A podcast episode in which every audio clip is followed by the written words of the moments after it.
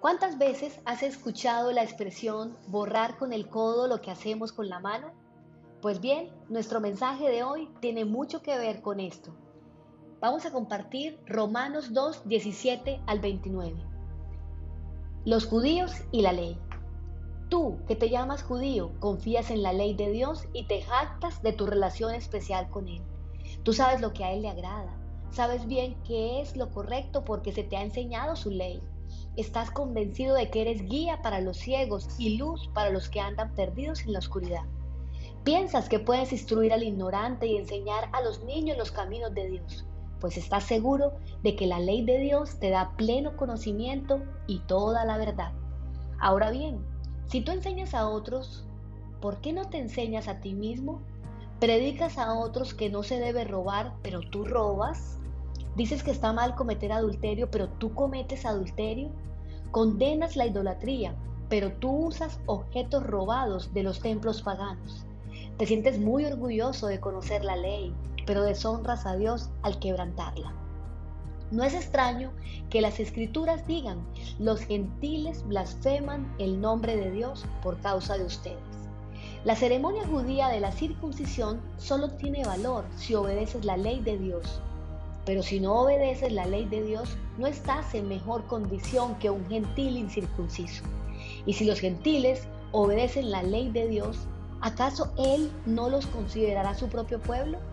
De hecho, los gentiles incircuncisos que cumplan la ley de Dios los condenarán a ustedes, judíos que están circuncidados y tienen la ley de Dios, pero no la obedecen. Bien, la trayectoria de todo cristiano lo va a llevar siempre a situaciones de dolor y angustia. Situaciones que hubiera preferido evitar. Estas pueden incluir experiencias tan amargas como la oposición, el abandono o la traición. Todas estas experiencias fueron parte de la vida de aquel que fue delante de nosotros para indicarnos el camino a seguir. El cristiano maduro es aquella persona que ha llegado al punto en el que entiende que esta realidad ha sido incluida en su llamado y la acepta como parte de lo que significa ejercer influencia sobre otros. Cuando tenemos señala, señalamiento especial donde dice tú pues que enseñas a otros, no te enseñas a ti mismo, tú que predicas que no sea de robar, robas, encontramos una fuerte confrontación. Y existe una condición, sin embargo, que es más pesada y difícil de llevar para nosotros como hijos de Dios, y es la que el apóstol describe en el texto de hoy. Se trata de la angustia que acosa a la persona que habla y enseña verdades a otros y que no practica en su propia vida.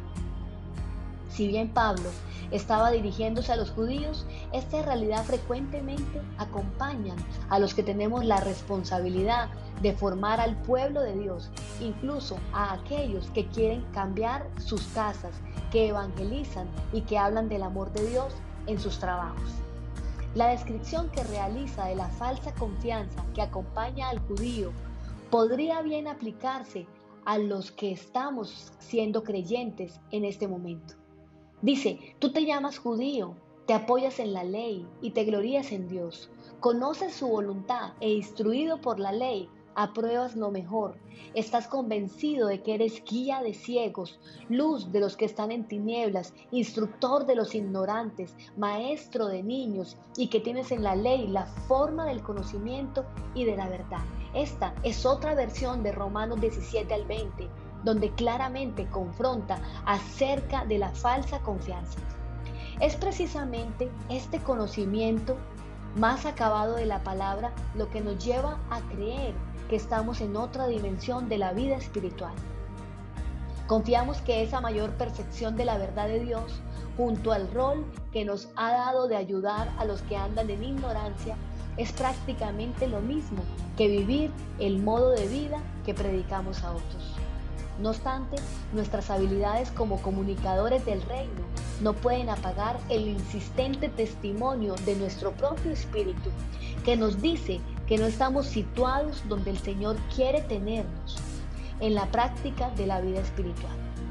Tenemos que entender que conservar sensibilidad a la existencia de la voluntad, de la vida personal, no podrá soportarse por mucho tiempo cuando somos incoherentes en la forma en que estamos viviendo.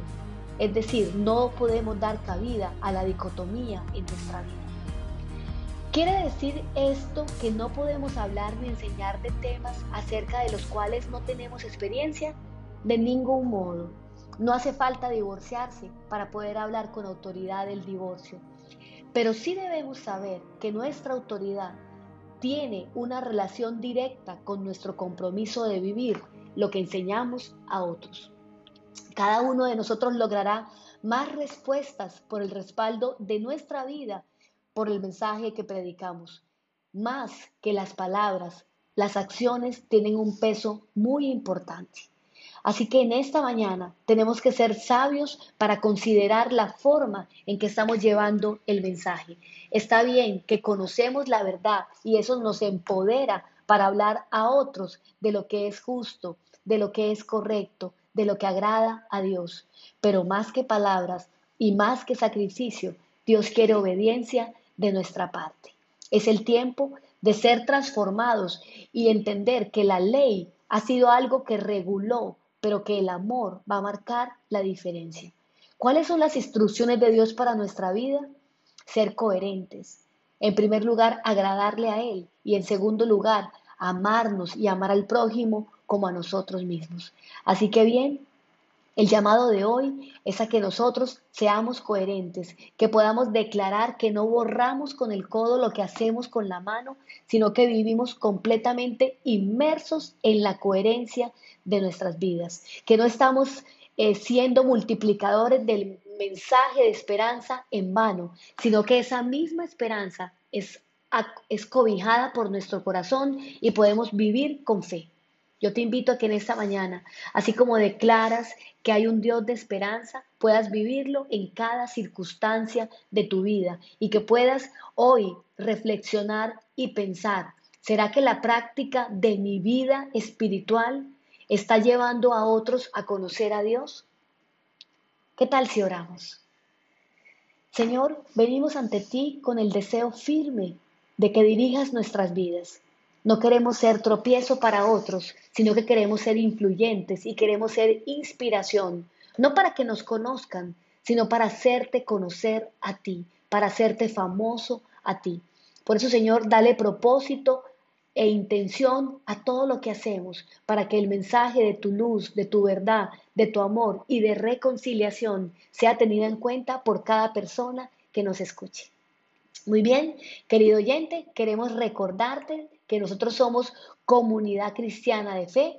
Y si este mensaje es bienvenido a tu vida y deseas conocernos un poco más, puedes buscarnos en las redes sociales como Comunife Urabá. Estamos allí con nuestra página web tenemos Instagram, Facebook y allí puedes saber un poco más de nosotros. También cuando volvamos a la presencialidad puedes acompañarnos en nuestras reuniones. Estamos ubicados en Carepa, en la carrera principal enseguida de Coca-Cola y nos reunimos a las siete y media los miércoles y los domingos a las nueve y media de la mañana.